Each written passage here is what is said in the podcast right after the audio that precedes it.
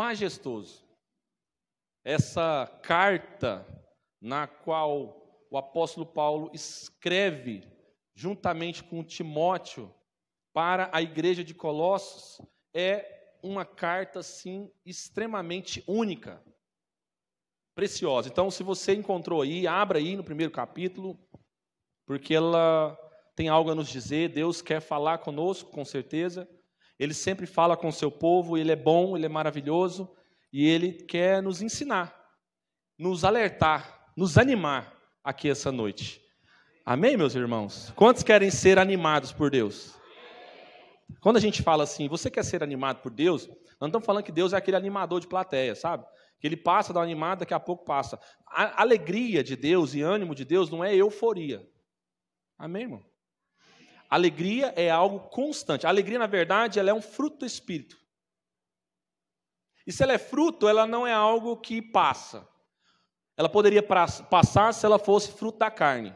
Ela oscila, ela, ela aumenta, ela diminui. Agora, a alegria, como é fruto do Espírito, tudo aquilo que é nascido do Espírito é eterno. Ele se sustenta. E isso fala do que a carta de Colossos fala também. Fala daquilo que é o fundamento, ou melhor, daquele a quem é o fundamento de todas as coisas. Então, desde já, eu quero dizer para você assim: Jesus é o centro. Você pode dizer isso comigo? Vamos dizer mais forte? Amém? E eu queria que você abrisse seu coração para que você possa ser ministrado por Deus. Assim como eu também estou sendo ministrado pela palavra do Senhor. Então, quero ler com você. O que, é que a gente vai ler aqui? Nós vamos ler uh, o verso 13. Amém? Até o verso 23. Amém, meus irmãos? Olha o que, que, o verso 13 diz: Ele nos libertou do império das trevas e nos transportou para o reino do Filho do seu amor. Ele nos libertou do que, irmãos? Do império. Império não é reino, tá bom? Império é uma construção humana que busca reconhecimento, que busca poder para dominar e não autoridade para entregar. Deus não tem poder para dominar para nós. Deus tem autoridade para entregar. Você está autorizado a servir. E você está é, proibido de dominar. Você pode dizer isso comigo? Diga assim: Eu quero toda autoridade para servir, e nenhum poder para dominar. Amém, irmãos.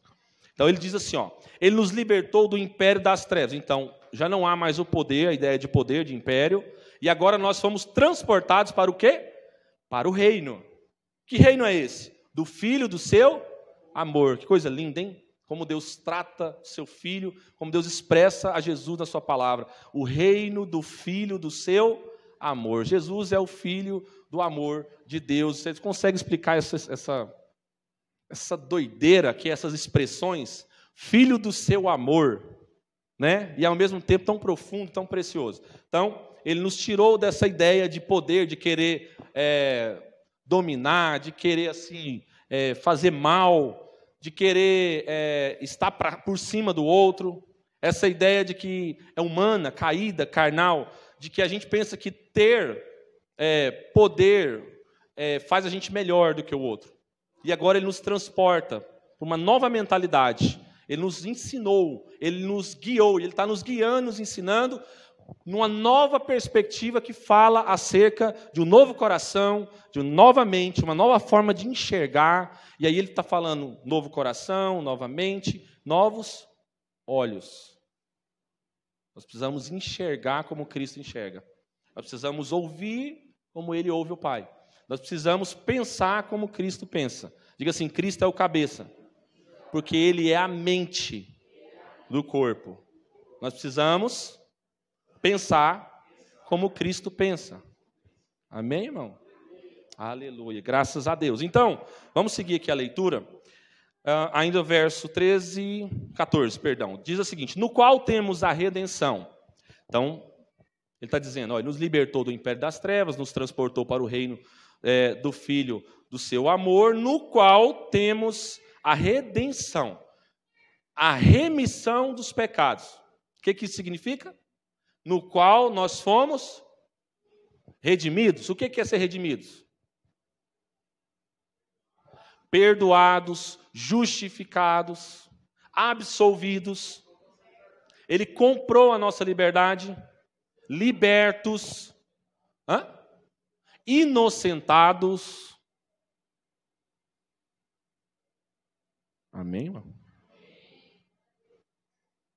Nós nunca fomos inocentes, mas Cristo se fez, é, ele se fez, ele não pecou, mas ele assumiu a culpa do nosso pecado.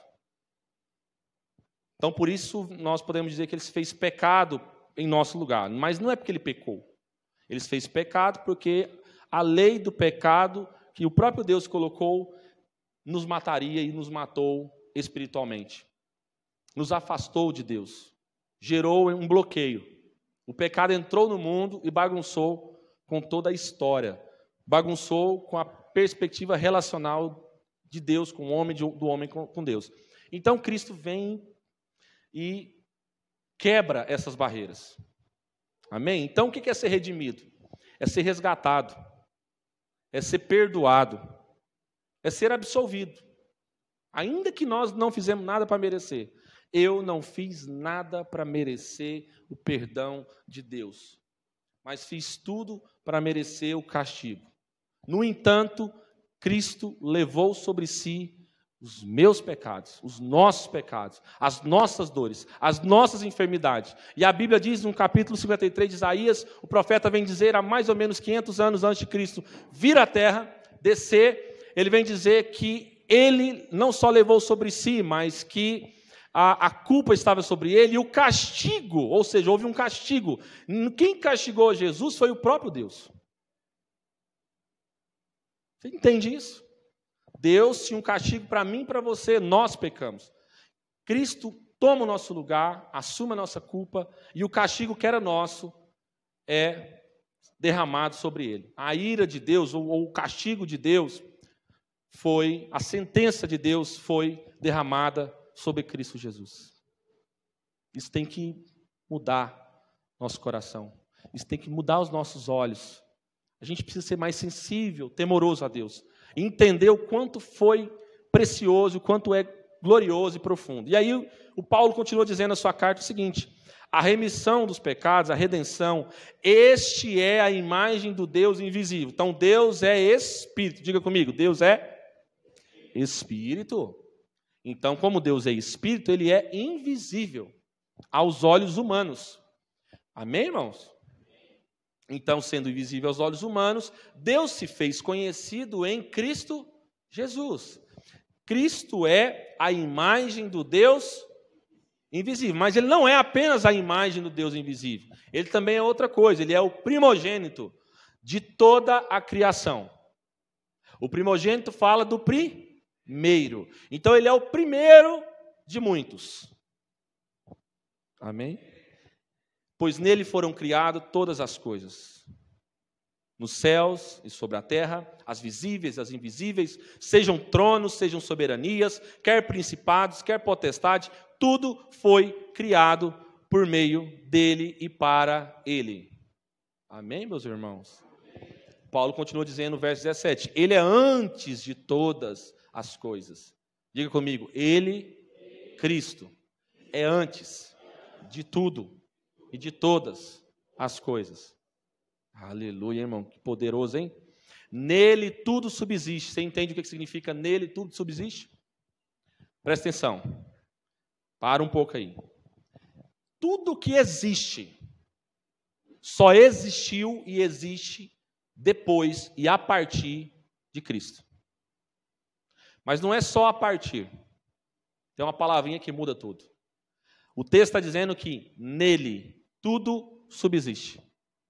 Significa que nele foi criado todas as coisas.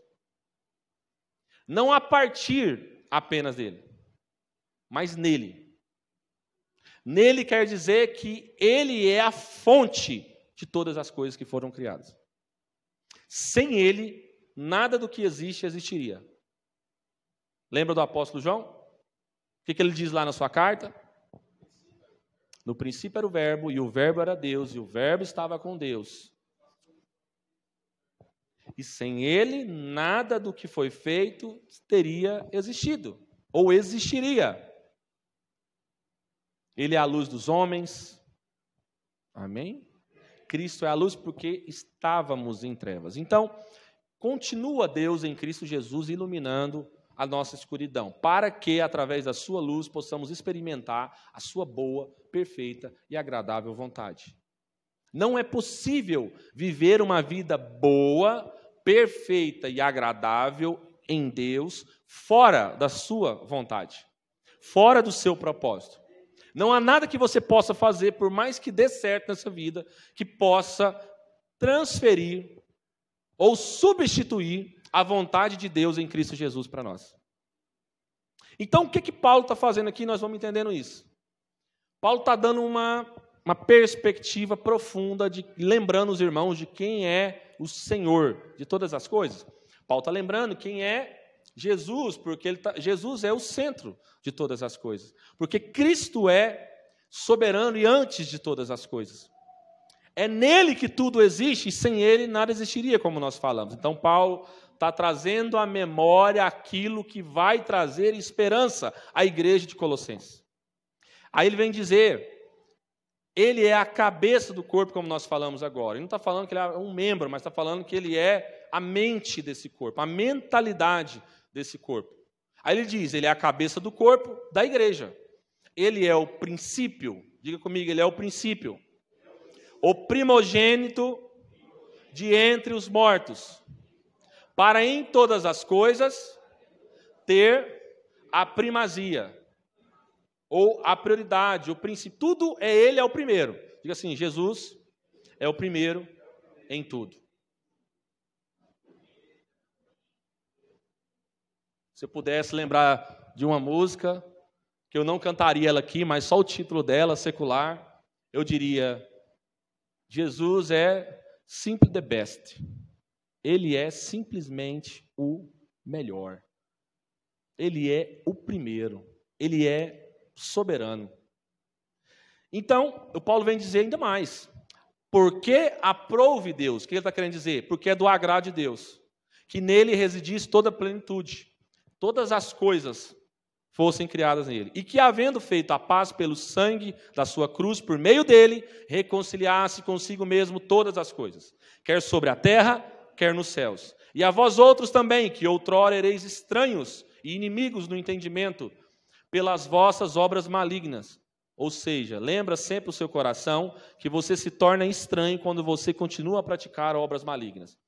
Nós éramos estranhos porque praticávamos obras malignas, porque a malignidade do pecado tinha destruído e apossado e escravizado o nosso coração. Mas agora não somos mais escravos. Agora somos filhos, por meio de Cristo Jesus, o nosso Senhor. Aleluia. Agora, porém, vos reconciliou no corpo da sua carne, mediante a sua morte, para apresentar-vos perante ele santos, inculpáveis e irrepreensíveis. Apresentai-vos diante dele santos, inculpáveis e, re, e, e, e Amém, irmão. Então, santos,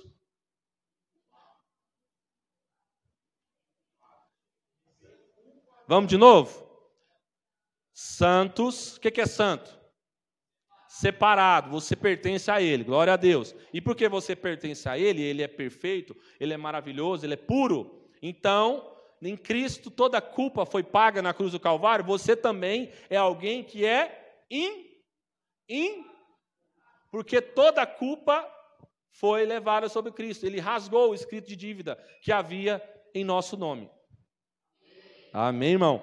E também irrepreensíveis, porque antes você era desobediente. Agora você não precisa ser alguém que anda mais desobediente, porque agora a obediência é parte da sua nova natureza. Não é possível andar e viver e amar e servir e temer a Deus e andar em desobediência. A, a desobediência não encaixa e não faz parte com uma vida santa, justa, inculpável e irrepreensível. A obediência é parte, sim, de uma vida santa, justa, irrepreensível, porque obedecendo nós desfrutamos e andamos na Sua vontade e na Sua luz.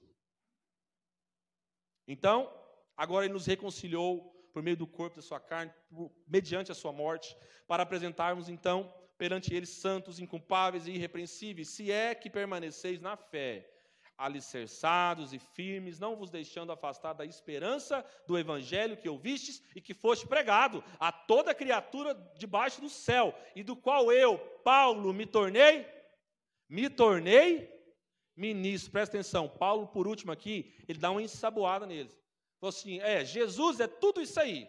Só quero lembrar vocês, se é que vocês estão lembrando daquilo que vocês precisavam saber. Então, Paulo ama essa igreja, apesar de não conhecê-la pessoalmente, de não conhecer, inclusive, o pastor dela. Amém, meus irmãos?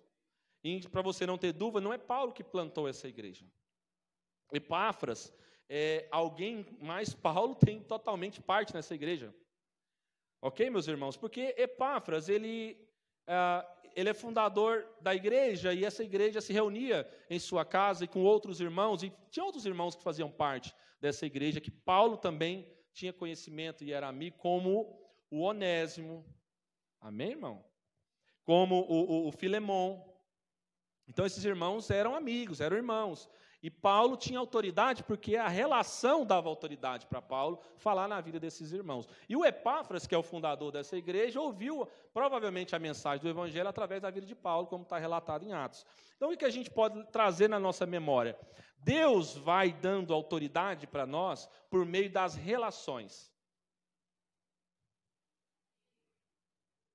Então, qual é a nossa autoridade? Através dos relacionamentos, a gente tenha autoridade para servir, para entregar, para discipular, para cuidar, para abraçar. Amém? Então, essa autoridade vem por meio da entrega vem por meio da disposição e não por meio da imposição. Nós estamos confundindo disposição com imposição.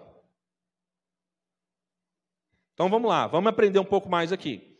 A, primeira coisa que nós precisamos lembrar então é que Paulo, apesar de não conhecer, e como eu disse, não ser o fundador dessa igreja, ele envia essa carta. E Paulo vem enviar essa carta presente, participante das algemas que testemunham o seu amor e a sua entrega pelo Evangelho em favor de Cristo, em favor dos seus irmãos. Paulo está preso na sua primeira prisão e ele escreve essa carta. E é muito interessante, é, porque a gente vai recapitulando cada parte, cada ponto dessa, dessa carta inteira, na qual possui quatro capítulos. E aí, quando a gente vai para. A gente pega esse, esse primeiro capítulo, eu não, eu não li todo o capítulo, irmãos, para não ficar muito assim cansativo a, a leitura. Mas quando a gente pega o primeiro é, capítulo, Paulo começa fazendo uma saudação para a igreja. Aí ele apresenta, ele fala que ele está com Timóteo, ele fala sobre os santos, olha, essa carta é para todos vocês, os santos, santificados em Cristo Jesus, obviamente. E aí é, ele vai dando uma perspectiva é, primeiro, da relação, para que depois ele possa entrar pela autoridade da relação e tratar alguns problemas dessa igreja. Essa igreja estava entrando por uma via do sincretismo religioso, na qual muitas doutrinas falsas religiosas estavam se aproximando e se misturando com o evangelho, trazendo uma ideia de que aquilo ali ainda era o evangelho puro que aqueles irmãos tinham recebido, mas estava já tornando aquilo ali uma bagunça, ou seja, é, gerando dúvidas ou gerando uma perspectiva errada daquilo que o Evangelho ensina para nós. Estava entrando nessa igreja, irmãos, como já aconteceu com muitas outras, e Paulo teve que intervir também, uma ideia de que não era suficiente ah, o sacrifício né, de Cristo Jesus. Ah, e aí, Paulo vem sim lembrar, fala, irmãos, é o seguinte, vocês estão bem? Como é que estão tá as coisas?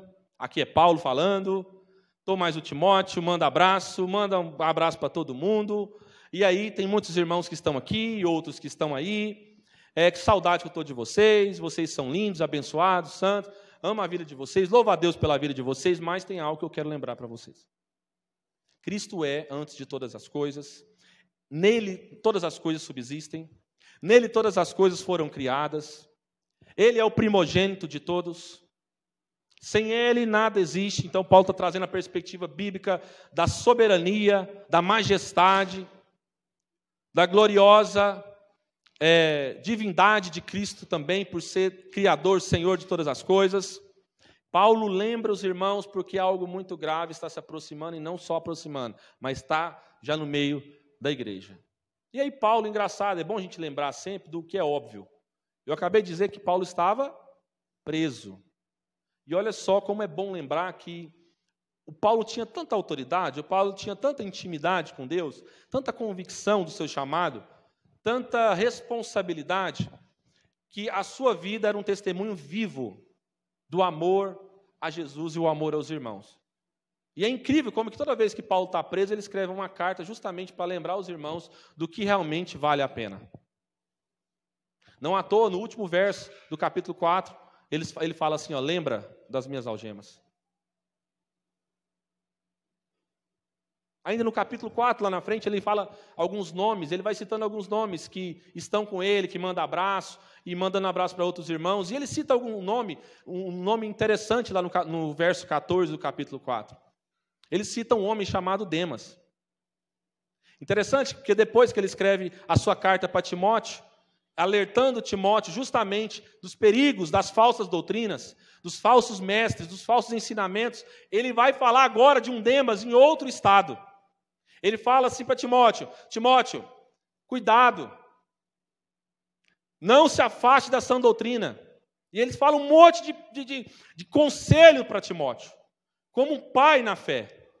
E ele diz assim: Demas, tendo amado o presente século, me abandonou, Timóteo. Quem sabe disso? Então presta atenção, por que eu estou citando Demas? Porque é interessante, às vezes passa despercebido, nós estamos lendo apenas o capítulo 1 e apenas alguns versículos. E quando a gente lê uma carta aqui, irmãos, algum versículo, um trecho ou apenas um capítulo, o ideal é que você chegue em casa e leia toda a carta, para que você tenha mais discernimento do que você está ouvindo aqui. Que você não fique apenas recebendo tudo mastigado e apenas engolindo, mas que você possa ruminar, mastigar e saborear a palavra de Deus no seu espírito, no seu interior, e que ela gere em você uma transformação. Você entenda como as coisas acontecem. Por que eu estou citando Demas? Porque Demas, outrora, Paulo fala: olha, Demas também te cumprimenta. Ou Epáfras, irmãos, o Demas manda um abraço. Preste atenção, por que eu estou citando Demas e estou parando esse, um, um parênteses nesse momento. Porque nesse momento que Paulo escreve a carta, o Demas ainda estava andando, o Demas ainda estava crente. O Demas ainda estava assim, empenhado na igreja, participante. Então, às vezes, você vê algumas pessoas passando por nós, que a gente ama e deseja que elas caminhassem com, a gente, mas elas só vêm no culto, depois vão embora e nunca mais voltam. Ou então elas ficam um tempo na igreja, até congregam um tempo, mas nunca mais voltam. Depois some, acontece alguma coisa. E Paulo está falando lá para Timóteo, lá em outra carta, que o Demas, que ele agora está falando que estava firme, aparentemente, naquele momento abandonou a fé, amou as coisas desse mundo. Olha o tanto que isso é grave. O que é que você acha que começou a bagunçar no meio da igreja? É porque a gente foi aceitando a proposta de que não tem nada a ver, pastor. É só um detalhe, dá para a gente colocar, dá para a gente misturar. Não, a gente pode copiar isso, pode copiar aquilo, isso não tem problema não. Amém, irmãos? Acho que os irmãos não querem que eu beba água hoje. Você colocou água lá do outro lado. Alguém me ajuda aqui?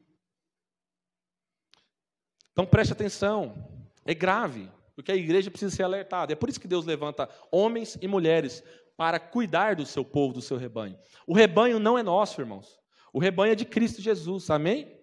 As ovelhas são de Jesus, mas Cristo ama suas ovelhas de tal forma que ele levanta homens e mulheres para gerar responsabilidade, e aí esses homens e mulheres que são responsáveis vão ensinar outros a se tornarem responsáveis pelos seus irmãos, na medida que quando a gente for morrendo, outros vão assumindo. Ou quando a gente for enviado para outro lugar, outros possam se sentir responsáveis e continuar cuidando. Quem pode dar um glória a Deus?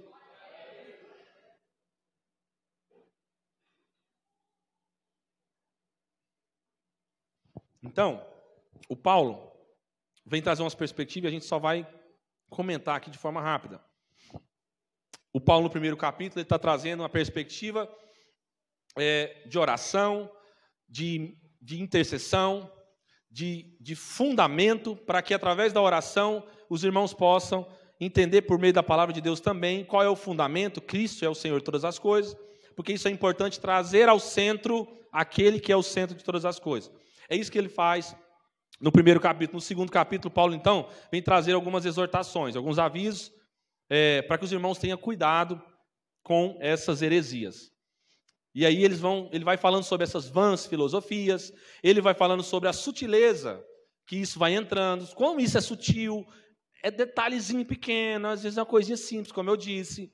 Aquilo que aparentemente não tem problema, mas que perverte, aquilo que destrói, aquilo que, que vai é, uh, se tornar uma pedra de tropeço no caminho dos irmãos, aquilo que vai acabar, ofuscar a alegria que nós deveríamos continuar constantemente, e aí a gente vai sendo tentado a ir por caminhos que Deus nunca mandou e nunca direcionou para a gente andar.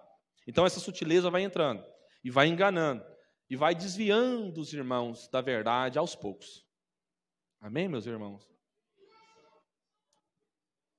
Sim, por exemplo, ele vai falando assim, ó, lá no capítulo 2, ele fala sobre alguns cultos estranhos, cultos esquisitos, como culto a anjo. Ó, para você ver, Presta atenção, o povo estava cultuando, tendo um culto, na perspectiva de cultuar anjo. Você conhece nos nossos dias algum lugar, não estou falando para você tá, trazer juízo, só para você entender como é grave. Algum lugar que fica valorizando esse tipo de coisa? Amém? É mais assim, o anjo tem que descer do que Jesus que desceu, transforma aqueles que continuam aqui. Sabe, mudando a perspectiva de que Cristo é o centro de que é Ele que é o Senhor da igreja, é Ele que faz acontecer e transforma. Porque não adianta você ver anjo descendo e nem subindo. O que Deus quer de nós não é anjo descendo, orar para que anjo venha descer ou subir. O que Deus requer de nós é uma transformação do nosso caráter, da nossa vida, da nossa caminhada. Não adianta anjo descer e subir se você continua o mesmo miserável, mentiroso, enganador, traidor, caluniador de sempre. Amém? Então estava acontecendo isso lá, o Paulo vem trazer essa perspectiva, e ele vem falar sobre uma liberdade que nós temos em Cristo, não é uma libertinagem. Paulo fala sobre liberdade. E quando, quando, quando, as escrituras falam sobre liberdade, principalmente o apóstolo Paulo fala muito sobre isso, a gente pensa que liberdade é poder fazer o que a gente quer. Liberdade não é fazer o que você quer. Liberdade é ser livre do pecado para viver uma nova vida em Cristo Jesus. Liberdade não fala de fazer a sua vontade. Liberdade fala de fazer a vontade do Pai em Cristo Jesus. Libertinagem é fazer o que você quer. Então Cristo nos chamou para liberdade e não para libertinagem. Não confunda as coisas, irmão. Vire para o seu irmãozinho, dá uma palavrinha para ele e fala assim: meu irmão, se liga que você não pode fazer tudo que você quer. Diga assim: tudo que você quer foi exatamente o que te matou e que matou Cristo na cruz do Calvário. Foi por isso que Jesus teve que morrer, porque fazer tudo o que você quer levou a Cristo morrer no Calvário para te salvar, para te libertar das suas vontades. Você pode dizer um amém? Glória a Deus. Então, não é libertinagem, mas sim liberdade. Paulo vem falar isso no capítulo 2. Então ele está falando sobre também um pouco para você ser livre. Você foi livre do jugo, a, das obrigações para cumprir rituais. Lá ele fala.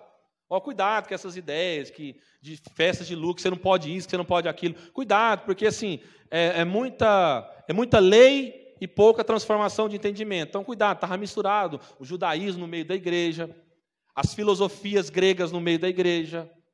Afinal, essa mesma cidade, na, na, na cidade de Colossos, né, naquele mesmo ambiente ali, tinha também uma outra deusa, semelhante à, à deusa que tinha lá em Éfeso. Lembra da deusa de Éfeso? Quem era o nome dela? Qual era? A, ou Diana dos Efésios, a mais conhecida, né? Agora tem uma outra deusa aqui. Quem sabe o nome dela? Tinha uma tal de deusa lá que chamava Cibele. Uma deusa lá que é, tinha uma ideia de que ela era a deusa da família. Então, assim, o povo está no meio de uma cultura toda bagunçada, muita filosofia, os gregos tinham muito essa ideia de deuses, e aí muitos ensinamentos. Então o evangelho está sendo pregado, irmão, sendo vivido no meio de tribulações. Não está bonitinho igual você está vivendo aqui no Brasil, não, por enquanto, não. O evangelho era pregado no meio de tribulações, perseguições, falsas doutrinas entrando fortemente. E o Paulo preso tendo que mandar cartinha, irmão, que demorava a chegar. Amém, irmãos? Aí o Paulo envia lá, o Tíquico lá, né, para enviar essa carta, para Epáfras lá entregar. E aí no capítulo 3, meus irmãos, o Paulo é, fala sobre uma vida cristã na prática. Eu acho que até, se eu não me engano, o pastor Guilherme pregou sobre isso esses dias. Então ele vem falar sobre o que é essa vida agora na prática, como a gente aplicar isso no nosso dia a dia, não apenas um ritual, não apenas uma obrigação, não mais um engano misturado, um evangelho diluído, mas uma vida assim pura. Lembra do que nós falamos no capítulo 1, do que Paulo estava falando sobre Cristo? Que nós somos santos, inculpáveis e ou seja, então não há mais nada que a gente está misturando no Evangelho para que a gente possa virar uma salada, uma bagunça, porque nós em Cristo, no Evangelho que é puro, santo, íntegro, irrepreensível, está sobre nós verdadeiramente. Aí o Paulo vem falar, vem orientar, aí eles lembrarem das coisas que são de cima, do alto, ou seja, a nossa referência, irmãos, aqui na terra é o céu. Presta atenção. Diga comigo assim: a referência para a terra é o céu, e não o contrário. A gente não ora para que Deus mude o céu e torne ele parecido com a terra que nós gostaríamos de ter. Não. A nossa oração é para que a terra seja transformada e seja exatamente conforme os céus já são em Cristo Jesus. Por isso que a oração do Pai Nosso é: seja feita a tua vontade aqui na terra, aqui, aqui na terra, como ela já é feita lá no céu. Eu sei que você está cansado de ouvir isso, mas parece que a gente esquece. Então pense nas coisas do alto. As coisas do alto é uma referência, é a única referência daquilo que Deus deseja e há de afirmar, de aplicar e de transformar e de derramar sobre a terra. A terra só vai ser cheia da glória e do conhecimento de Deus cada vez mais quando Cristo em nós for a esperança da glória. Cristo precisa ser manifestado através de nós. Por isso que ele é o cabeça. Nós não estamos, muitos de nós não estamos ouvindo mais a voz e nem mesmo é, é, percebendo o que Cristo nos ensina, a direção que ele nos dá. Sem direção de Cristo não há vida com Deus. Amém, irmãos? Se você não tem vida com Deus, você não tem vida com ninguém, irmão. Ainda que pareça que está bem, mas não tem nada bem. Amém? Pastor, mas eu estou lá em casa. Eu tenho um marido, eu tenho uma esposa lá, se você é homem, obviamente. Ah, eu tenho uma família lá. Mas é o seguinte, eu frequento. E assim, eu não tenho uma caminhada com Deus, eu não tenho uma vida cristã na prática, eu não tenho uma prática de oração, e nem uma prática de leitura da palavra, e principalmente uma prática de comunhão com os irmãos. Mas está tudo bem. Minha casa está tudo bem. Não, irmão, sua casa não está tudo bem. Sua casa não está tudo bem, está faltando alguém. Está faltando só alguém chamado Jesus. Ele é a base, não a base sem Cristo, porque Ele é antes de tudo. Nele foram criadas todas as coisas. Ali só existe uma ideia de que tem uma casinha sobre a areia. Jesus falou sobre isso. Você construiu sua casinha sobre a areia e você está se fazendo acreditar que aquela casa é resistente. Não vai aguentar a tempestade. Pastor, mas a vida deu tudo certo, a gente ganhou muito dinheiro, a gente viaja, aparentemente está tudo certo. Deixa eu dizer uma coisa para você, meu irmão. Ainda que nessa vida você caia na armadilha humana, diabólica, de que as coisas estão tudo certas e resolvidas só porque algo deu certo. Algo dá certo não significa que está certo. Amém, irmão? Então quer dizer que uma traição Um homem que trai a sua esposa e foi ficar com outra esposa e deu certo a traição, ele conseguiu pegar a mulher que ele queria. Tá certo, irmão? Tá certo ou não? Mas não deu certo. Mas tá certo. Porque não é bom. E tudo que Deus faz é bom. Não tá certo porque não é bom. Pastor, mas eu tô lá e tal, e eu, eu cometi isso, mas eu me sinto bem e tal, mas não é bom, irmão. Sentir bem não significa que é bom. E você e todos nós, ser humano, o Paulo está trazendo essa imagem do Deus Criador invisível que se tornou visível em Cristo Jesus, está dizendo para nós que todos nós devemos retornar àquele que é o Senhor de todas as coisas. Porque mesmo tudo dando certo, se torna como testemunho contra nós e não a favor de nós. A pior coisa do mundo que pode acontecer com qualquer família, qualquer homem, com qualquer mulher, qualquer adolescente, qualquer jovem, qualquer criança, qualquer ser humano, é ele achar que está tudo bem porque deu tudo certo e, no entanto, não ter Cristo como fundamento da sua vida e da sua família. Jesus é o centro e ninguém pode arrancar ele daquilo que ele é. Ainda que você viva como ele, se ele não existisse e ele não fosse, nem por isso ele deixa de ser.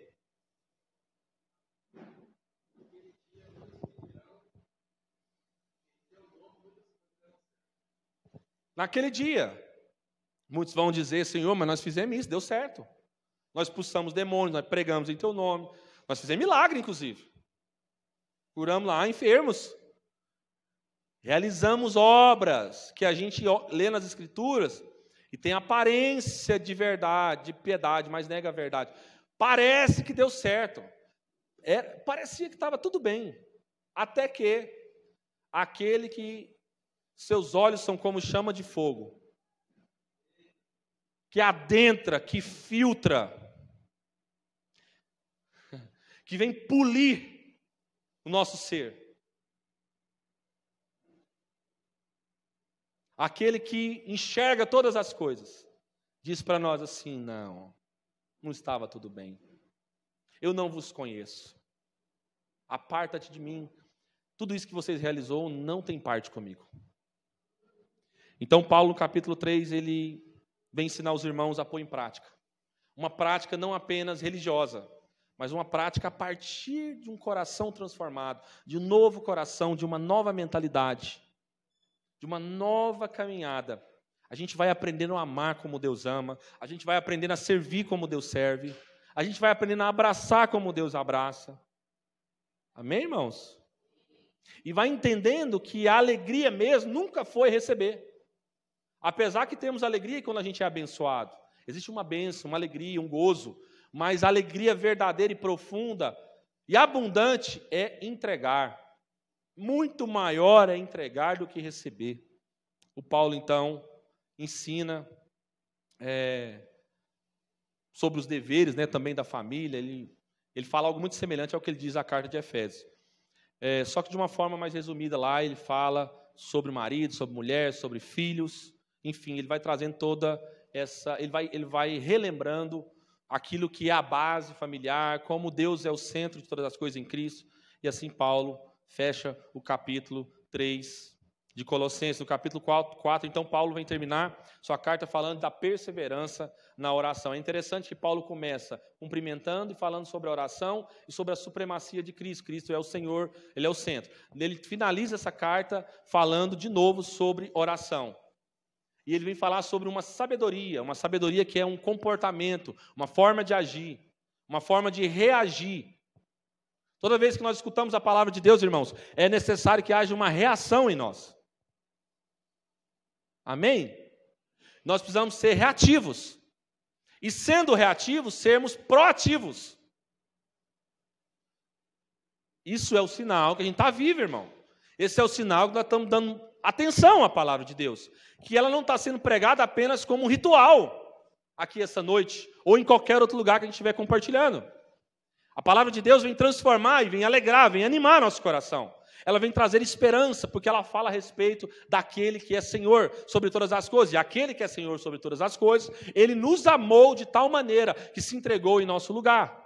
Afinal, nós fomos transportados, retirados, livres, libertos daquilo que nós vivíamos antes, ou seja, do império das trevas, de um engano de uma mentalidade, de poder, de posse, de domínio, de riquezas terrenas, e agora fomos transportados para o reino do Filho do seu amor. Então agora tudo mudou, tudo é diferente, irmão.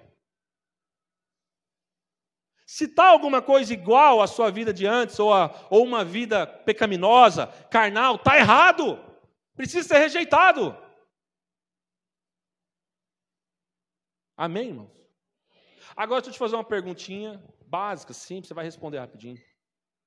Quando alguém está sabendo que o outro alguém está com alguma dificuldade e vem e conta para a gente, quem foi dedurado, fica chateado porque o outro contou. Está certo isso ou está errado, irmão? O irmão deveria compartilhar com a gente que o outro está com dificuldade, sim ou não? Sim. Sabe o que acontece com Paulo? Por que, que Paulo, apesar de não conhecer essa igreja, ele enviou uma carta para ela sobre isso? Porque alguém contou para ele. Porque alguém tinha relação, falou para a pessoa certa que esses irmãos estavam com dificuldade. Amém, irmão? Glória a Deus. E o Paulo não hesitou. Paulo falou assim: não, gente, é o seguinte, ó, eu nem conheço os irmãos direitos, sim, 100%, só de falar, só de contato por cartas e alguns que trazem notícia e tal. O próprio pastor Epáfras eu nem conheço pessoalmente. Então é o seguinte, como é que faz? Né? Não vou entrar nessa, nesse problemão, não, não. Não vou me intrometer nisso aí, não. Mas o Paulo não tem responsabilidade? O Paulo não é pastor? O Paulo não é irmão em Cristo Jesus? Então Paulo não hesita. O Paulo entra em briga de marido e mulher e mete a colher. Paulo entra nos filhos, entra no meio da família, entra em todos os lugares e ele vai tratando e lembrando e vai pondo Cristo onde ele tem que estar. Vai lembrando, dizendo assim: sabe qual é o problema de vocês? Eu amo vocês. Vocês têm sido é, abençoados em muita, muitas coisas. E eu louvo a Deus por tudo isso. Eu oro em favor de vocês. Mas oro também o seguinte: vocês têm um problema grave que está acontecendo aí. Vocês estão permitindo que aquilo que nunca poderia ser tocado, ser removido, possa ser abalado no coração de vocês. No meio da igreja, Cristo é o centro. Então é o seguinte: vocês estão com dificuldade, eu vou ajudar vocês a recolocar, se é que nós temos algum poder, mas na perspectiva humana que eu estou querendo dizer isso, eu vou recolocar Cristo onde ele deveria estar. E é isso que Paulo faz. Então, no capítulo 4, ele vem falar sobre como os irmãos precisavam voltar à essência. E qual é o plano de Paulo? Qual é o fundamento? Qual é o princípio que Paulo aplica? Vocês precisam orar. Igreja do fim social, sal da terra, fim social. Vocês precisam orar. E clamar por sabedoria. Lembra de Tiago? Se alguém não tem sabedoria, peça. Quanto que Deus cobra para te dar sabedoria? Nada. De graça e de boa vontade. Então, quando você estiver assim desesperado por qualquer situação, primeiro, recorra à comunhão. Ore ao Senhor e lembre o seguinte: Deus disse que eu posso pedir sabedoria e que Ele me daria. Então, peça e espera nele, tá, irmão? Não faz besteira sem ter direção. Espera no Senhor. Faz igual o salmista. Esperei com paciência no Senhor e Ele ouviu o meu clamor. Nem que em algum momento você já cita outro salmo e fala: Senhor, apressa-te. Porque o trem está feio, Senhor. Tem misericórdia de mim. Ou então me dá sabedoria e paciência. Amém? E o Paulo, então, nessa, nesse capítulo 4, ele vem trazer todas essas, é, essas perspectivas. Ah, depois de um tempo aí, irmãos, é, a igreja, a cidade, né, essa cidade lá era uma, era, ela ficava num ponto turístico, assim, passava é, é, é muitos, ela, ela ficava numa via de acesso muito, muito corriqueira, muito natural. E com o tempo isso foi mudando né, com, com o imperador de Roma lá, o negócio foi mudando, e depois essa cidade foi sumindo, desaparecendo, até que depois de muito tempo, esse mesmo povo, essa mesma igreja de Colossos, os irmãos que estavam em Colossenses, tiveram que se mudar para Laodiceia e se reunir, se encontrar com esses irmãos de lá, porque as coisas foram mudando de lugar. Talvez, irmãos, a gente está aqui hoje. Mas pode ser que daqui a um tempo, Deus vai mudar a gente de lugar. Ou alguns. As coisas podem mudar de repente, como aconteceu de 2019 para 2020. 2019, todo mundo tranquilo, ninguém imaginava que 2020 entraria com uma pandemia. E Deus vai mudando as coisas de lugar, Deus vai permitindo as coisas acontecerem. Assim é na sua vida, assim é na minha vida. Agora, a única coisa que não pode sair do lugar é Cristo como fundamento das nossas vidas. Nós precisamos lembrar que Cristo é Senhor, que Ele é soberano, que Ele é aquele a quem todas as coisas existem e subsistem. Aquele a quem todas as coisas foram criadas. E se, não, e se a gente não viver conforme as coisas são, nós vamos sofrer porque estamos vivendo e pervertendo as coisas naquilo que elas não são. Amém, meus irmãos? Então, Colossenses 1, Colossenses 2, 3 e 4, todos os capítulos, essa carta inteira fala de uma carta relacional. Não à toa que ela é o, o, maior tratado cristológico é, do Novo Testamento. Você sabe o que, que isso significa? Quem sabe o que isso significa? É a carta que fica mais clara e evidente e mais profunda quem Cristo é. Amém, meus irmãos? E só para você entender o quanto que é poderoso Paulo lembrar de quem Cristo é, o que ele faz e o que ele opera em nós, Paulo cita alguns irmãos como Onésimo. Onésimo, até então, Paulo fala sobre ele e a favor dele na carta de Filemão. Quem já leu Filemão? Só tem um capítulo. Talvez você nem lê Filemão, nunca leu. Mas tem uma carta no Novo Testamento, que Paulo também escreve, a um irmão que também faz parte desse povo aqui, chamado Filemão. E esse Filemão, naquela época ainda existia a perspectiva de senhor escravo, é, é como se fosse um, um, um, um patrão, alguém que, que tinha um, um, funcionário. Então, o Onésimo era o funcionário é, muito íntimo, muito próximo do Filemon. Esses dois congregam nesse mesmo lugar, nessa igreja. E outrora, o Paulo está lá mandando uma cartinha para Filemon, que era patrão de Onésimo, e dizendo assim: Olha, rapaz, é o seguinte, você creu no Evangelho? Você creu naquele que eu preguei para você? É, amém. Então é o seguinte, eu tenho um negócio para te falar, você tem que aceitar o Onésimo como seu irmão em Cristo. Não dá para tratar mais o Onésimo como se ele fosse só um funcionário. Agora vocês precisam ter relacionamento. Vocês precisam agora conviver como irmãos. Vocês precisam não apenas ter uma, um acesso um ao outro apenas do que um, o serviço vai fazer o benefício do outro, do que ele tem para receber. Mas agora, vocês precisam falar um na vida do outro. Vocês precisam cuidar um do outro. Precisa ir mais além. Você não apenas vai pagar o salário dele, como você vai levar esse cara para dentro da sua casa. Você vai ter que lidar com ele. Recebe ele como se estivesse recebendo o meu coração. Amém, irmãos? É isso que Cristo faz em nós quando Ele está no centro. Não tem mais separação de maior ou menor. A gente pode ter, ter relacionamentos entre patrão, empregado ou qualquer coisa semelhante. Idades podem ser diferentes, mentalidades, formas de enxergar diferentes. Mas Cristo tem que ser o centro dos nossos corações. Cristo tem que continuar sendo o centro das nossas vidas. Ele, nós não podemos mais viver como se Cristo fosse algo secundário. Como se congregar, como se estar em comunhão, como se orar, ler a palavra, compartilhar a vida, entregar a vida dos irmãos, abençoar, ofertar, cuidar, discipular, abrir a nossa mesa, a nossa casa, sofrer e, e, e sabe, partilhar de todas as formas possíveis, fosse apenas uma opção para nós. Isso não é uma opção. Isso é uma direção de Deus. Vão e façam discípulos, ensine outros na prática o que é a entrega que eu fiz em favor de vocês. Ensina para eles o significado da mesa. Vai para a mesa e mostra o que é o poder da partilha. Mostra que vocês já são ricos, que vocês não têm falta de nada, e que por serem ricos, abençoados, prósperos, vocês não têm crise e nem medo de ficar sem nada, porque vocês têm, estão prontos para entregar tudo, porque sabem quem é que supre, quem é o fundamento da vida de vocês. Cristo é o Senhor sobre todas as coisas, sobre todas as pessoas, sobre todas as famílias e todas as casas. Cristo deve ser e é o Senhor de todas as coisas.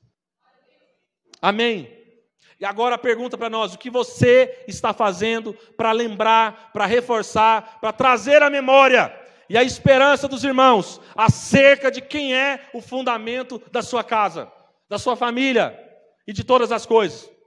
Você é alguém que se condiciona ao errado porque você é covarde ou você é corajoso para lembrar que Cristo é Senhor. E não importa o que você tenha que passar por amor ao Evangelho, você vai lembrar e trazer à memória aquilo e aquele a quem traz esperança. Cristo Jesus, o Senhor da glória, é a esperança em nós. Jesus é o centro. Para de teimar. Para de sofrer desnecessário. Não sofra como um mentiroso, como um enganador, como um covarde, como um medroso. Sofra em favor do Evangelho. Não seja uma vergonha para o Evangelho. Que você não seja um Demas, como nós citamos aqui. Que uma hora Paulo está dizendo: Olha, Demas está aqui, está firme, manda um abraço para vocês, irmãos. Outra hora ele está mandando outra carta para Timóteo, dizendo: Irmãos, ou Timóteo, o Demas não aguentou. O Demas chutou balde. O Demas amou essa vida. O Demas amou esse presente século. O Demas se apegou às coisas terrenas. O Demas se esqueceu, Timóteo, de quem era o centro de todas as coisas. O Demas se esqueceu que Cristo é o Senhor e procurou nas coisas dessa vida alegria para o seu coração. Se perdeu em meio às, aos enganos, às filosofias, às falsas doutrinas, se perdeu em meio aos detalhes pequenos. Ele confundiu o ajuntamento com partilha.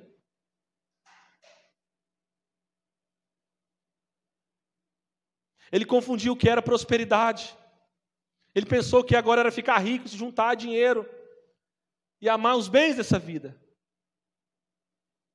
Não entendendo ou esquecendo que prosperidade é a capacidade que Deus nos deu em Cristo Jesus para continuar sempre entregando, sabedores que não temos falta de nada, porque ainda que venha estar acabando qualquer recurso na nossa vida, seja dinheiro, sejam alimentos, sejam roupas, seja qualquer coisa, Ele ainda é o Jeová Jireh, o Deus que provê todas as coisas.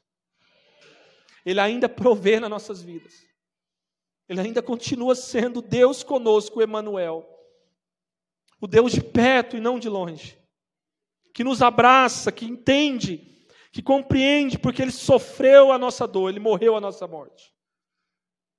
E sofrendo, ele conhecendo o nosso coração sabendo das nossas angústias. Ele não só conhece, mas ele se faz presente, ele se faz parte. Deus em Cristo Jesus reconciliou o mundo consigo mesmo por meio da sua morte. Deus em Cristo Jesus é a imagem, é a imagem do invisível, é o visível do invisível. Não há mais desculpa. Em Cristo nós temos a imagem. E para finalizar, eu quero dizer algo muito profundo e importante, que talvez você não liga no seu coração, não entendeu. O maior tratado cristológico essa carta de Paulo, como eu disse, aos irmãos de Colossos. Porque exatamente ela fala que Cristo é a imagem do Deus invisível. E aí você traz a memória de Gênesis 1, 26, Deus dizendo: façamos o homem conforme a nossa imagem e a nossa semelhança. Isso tem que mudar a nossa vida. Isso tem que nos trazer alegria. Nós temos que nos sentir honrados em sermos a imagem e a semelhança de Deus. Porque aquele que é o filho primogênito, na qual é a imagem do Deus invisível, nos criou e nos formou para o louvor da sua glória, feitos à imagem e à semelhança de Deus nosso Pai. Amém. Então, quando a imagem lá no Éden foi manchada, por causa da desobediência, da cobiça e do pecado, Deus envia a imagem plena. Jesus é a plenitude de Deus. Ele envia a imagem plena para resgatar a referência da imagem de quem Deus é e que nós perdemos lá atrás. Então, todas as vezes que a igreja tiver com dúvida, tiver oscilante, Deus vai trazer sobre nós quem Cristo é, a imagem de quem Cristo é, para trazer de novo a referência na qual nós nunca podemos pensar em perder. A Ele seja a glória, o louvor, o domínio, o poder, a autoridade para todos sempre. Amém. Jesus é o centro. Aleluia. Amém. Cristo é o centro. Tudo que você for fazer, cada caminho que você andar, cada dia e segundo, minuto, hora, mês, ano de vida que você tiver, Cristo seja o centro da sua vida, da sua casa e onde você estiver. Não se envergonhe do Evangelho. Ele é o poder de Deus para a salvação de todo aquele que nele crê. Não se envergonhe. Pregue o Evangelho. Fale sobre Jesus, mas revele Jesus na sua vida. Que a mensagem da cruz venha acompanhada do testemunho de alguém que fala daquilo que vive, de uma obediência de um servo, de um filho, que conhece o coração do, Pai. Não apenas replicar como um papagaio pode fazer. Para replicar uma palavra, até um papagaio pode aprender a falar um versículo. Sim ou não? Mas para comunicar a virtude, só um filho conhece o coração do pai para fazer isso. Amém, irmãos? Somente um filho pode comunicar as virtudes do coração do pai. Por isso que tem muita gente falando sobre Deus e pouca gente revelando Deus, comunicando Deus. Tem muita gente falando sobre e pouca gente falando de quem ou da relação, da intimidade. Então é por isso que tem muita gente que, apesar de falar sobre, Deus não fala por meio. Quem apenas fala sobre, mas não tem a intimidade a autoridade de um filho, não pode nunca experimentar a gloriosa riqueza que é ter Deus falando por meio de nós. Amém, irmãos?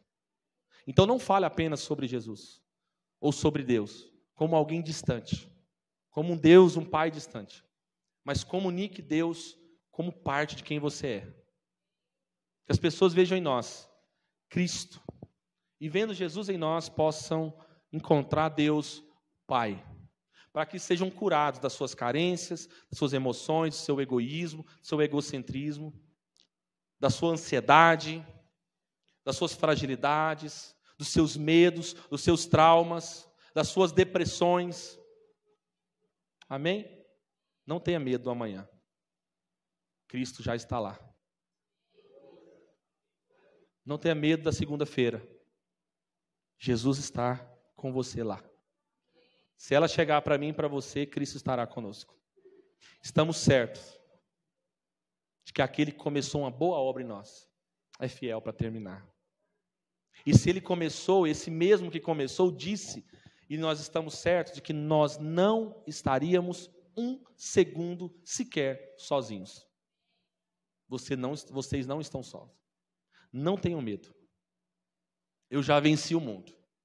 Vocês não estão sozinhos, é o seguinte: tudo que vocês precisam saber é que eu venci o mundo. Estejam em mim, que vocês vão desfrutar de todo o poder, toda a autoridade, toda a capacidade, de toda a força, de todo o ânimo, tudo aquilo que você precisa está em Cristo. Alegre seu coração, acalme-se. Vá pela via da oração e ouça a direção que eu tenho para vocês, cada dia, a cada momento e em todo o tempo. Que assim seja sobre as nossas vidas. Que assim seja sobre o nosso coração. Que assim seja sobre a nossa casa. Que Jesus seja sempre o que Ele é. o centro de tudo e de todos, porque Ele é a esperança para a humanidade. Deus abençoe os irmãos. Obrigado por me ouvir. Obrigado por estar aqui. Como é bom podermos congregar, compartilhar e refletir acerca da palavra do Senhor. Amém? Você seja edificado pela palavra de Deus, pelo Espírito Santo, que está perceptível aos corações que estão sensíveis. Amém, meus irmãos?